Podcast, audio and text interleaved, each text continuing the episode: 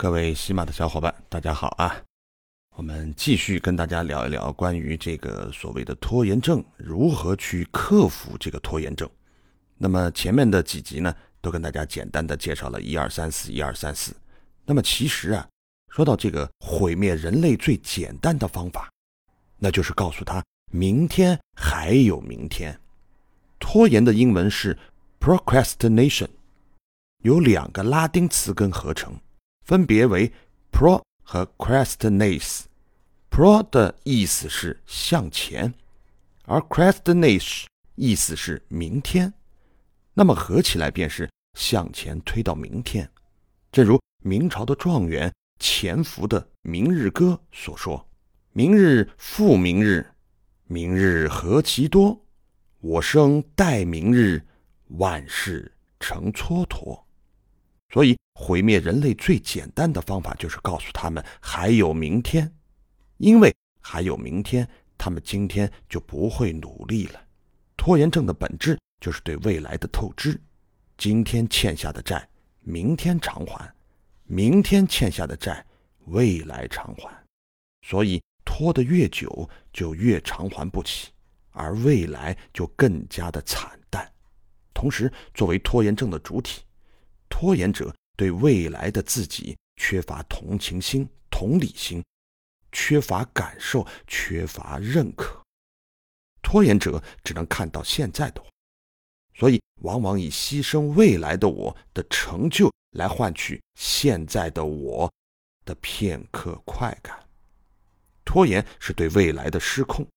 更糟糕的是，在生活中，我们遇到更多的是没有截止日期的事情，例如看望父母、与孩子沟通、保持健康、维系情感，或者从一段。不合适的感情或工作中抽身等等，这些都是没有截止日期，但是重要且急迫的事情。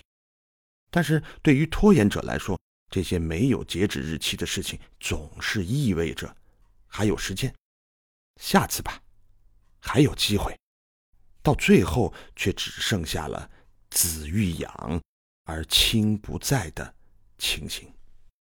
拖延是对自我的孤立与放逐。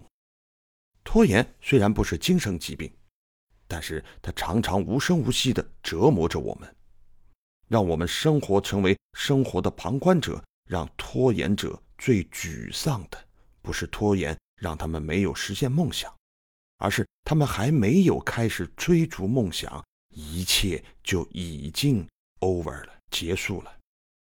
拖延。并不是因为我们懒，也不是因为我们的意志力不够强，更不是因为我们所承受的压力不够大，所以我们不必焦虑和自责。我们应当以原谅和接纳来取代自责，因为那些懂得自我关怀的人，往往会更加的自律，能更好的掌控自我。同时，我们应当用行动。来取代焦虑，因为只要行动，所有问题就必然能得到解决。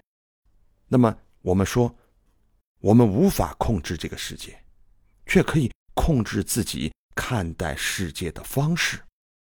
人的一生为控制二字，在岁月的河流中，我们时而顺流而下，一日千里；时而蜿蜒曲折。盘旋不前，时而浅流暗礁，险象环生。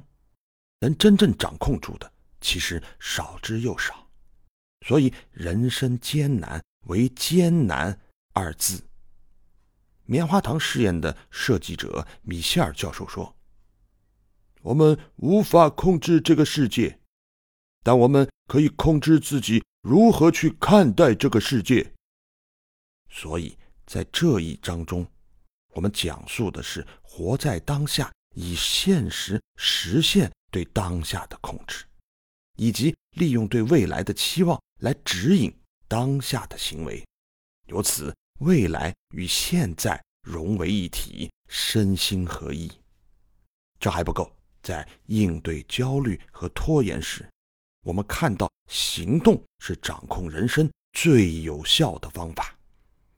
我们以行动去结束，以此告别过去。我们通过行动去追逐梦想，以此开启未来。但是，无论是结束还是开始，都需要勇气，而勇气来源于自尊，来源于自信，来源于理性平和。而自尊、自信、理性平和，才能让我们具有积极的心态，最终超越自我。好，这集就到这儿，下集更精彩。